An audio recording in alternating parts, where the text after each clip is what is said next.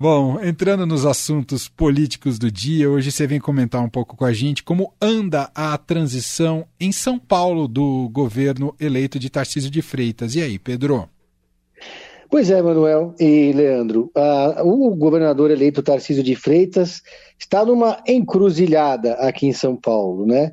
Ele blindou, de certa forma, todas as pastas da área de infraestrutura deixou claro que não vai aceitar influência político-partidária, muito menos dos bolsonaristas nessa área, que é o seu core, né?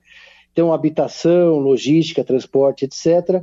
Ele colocou na educação Renato Feder, que é um nome que também não, não é um nome indicado pelo bolsonarismo, embora tenha alguma identificação, mas é, foi secretário da Educação do Paraná, conhecido por ter colocado as, feito muitas escolas militares e, e deixado para a administração privada as escolas públicas. E os bolsonaristas estavam muito ansiosos para ocupar espaços nesse governo, já que agora eles vão ser desalojados do governo federal. A primeira sinalização nesse sentido do, do governador Tarcísio foi indicar o capitão Derrite para a segurança pública. Ainda não foi oficializado, mas nós antecipamos no Estadão que esse deve ser o nome que é ali identificado com as alas mais, digamos, ideológicas do bolsonarismo raiz. Aí os bolsonaristas aqui de São Paulo é, e os bolsonaristas que vão ficar sem emprego depois de 2023 passaram a ficar de olho na Secretaria de Educação e também numa secretaria que provavelmente vai ser uma espécie de fusão que vai juntar direitos humanos, mulheres e talvez até família, num modelo parecido com o modelo que foi adotado pelo governo federal. E na área da educação, da área da cultura, né, Secretaria de Cultura, há uma briga muito grande, uma disputa nos bastidores. E esse é o dilema que enfrenta o governador Tarcísio.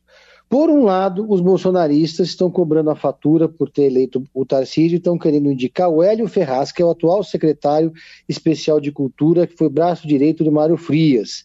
Ele é desses bolsonaristas de carteirinha, radicais, que adotam aquela linha mais obscurantista, que permaneceu, que permeou a, a gestão do Bolsonaro na cultura. Ele é contra, por exemplo, os, as leis de incentivo à cultura, como lá no caso federal a Lei Rouanet, e aqui em São Paulo existem quatro programas de leis de incentivo. A área cultural, o setor cultural tem arrepios com essa possibilidade da indicação de um bolsonarista na linha do Mário Frias para assumir a educação, essa área de cultura aqui em São Paulo. Lembrando que nesses quatro anos de Bolsonaro, uh, o estado de São Paulo representou uma espécie de tábua de salvação para o setor cultural, com as suas leis de incentivo e com os projetos culturais que foram patrocinados pelas, por essas leis. E aí existe um outro nome que é o Pedro Mastrobuono. Pedro Mastrobuono, que é o coordenador nacional da área de museus do governador Bolsonaro, do presidente Bolsonaro, uma área que está submetida ao Ministério do Turismo. Ele está no governo Bolsonaro, mas ele não é um bolsonarista radical. Ele é um considerado um técnico moderado, é, tem, é respeitado no setor cultural e é um nome que o setor aceitaria para essa pasta sem maiores resistências. Então tem aí esse dilema, vai, é uma pasta que esse, nesse, nesse último ano de 2022 teve mais de um bilhão de reais de orçamento, com mais 270 milhões de reais em, em projetos de incentivo à cultura, e o temor dessa, da classe artística é que haja um aparelhamento desses, desses órgãos que fazem essa distribuição, né, que desses órgãos de incentivo, e mesmo uma desmobilização dessa, dessas políticas de incentivo à cultura aqui no estado de São Paulo. Eu conversei lá com o secretário, atual secretário, Sérgio Saleitão, que disse que é justamente essa preocupação, né? que é, essa direita mais radical, mais anticultura, é, mais conservadora, é, acabe ocupando esses espaços. E hoje é, o Tarcísio recebeu lá a Ângela Gandra Martins, que é a secretária nacional de família, o que já abriu uma certa especulação se o, se o Tarcísio vai mesmo adotar esse mix aqui em São Paulo para abrigar os bolsonaristas mais radicais.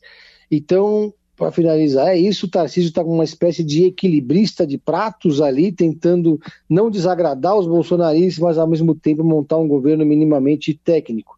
Mas os bolsonaristas estão com a faca no dente, cobrando muito alto a fatura pela eleição. Emanuel e Leandro. O Pedro, e PSDB totalmente fora do, do, do novo governo?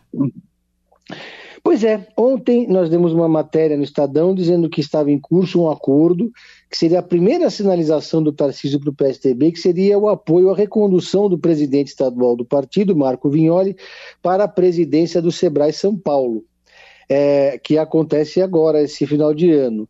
Mas, para surpresa geral de todos, a reunião que seria hoje acabou não acontecendo por falta de quórum devido a uma manobra nos bastidores do Guilherme Afif Domingos, que fez uma articulação, aparentemente com apoio do Tarcísio, para esvaziar essa reunião, para indicar um aliado dele para o Sebrae. Então, aquele que seria o primeiro gesto do Tarcísio para o PSTB num cargo de segundo escalão, nem isso aconteceu.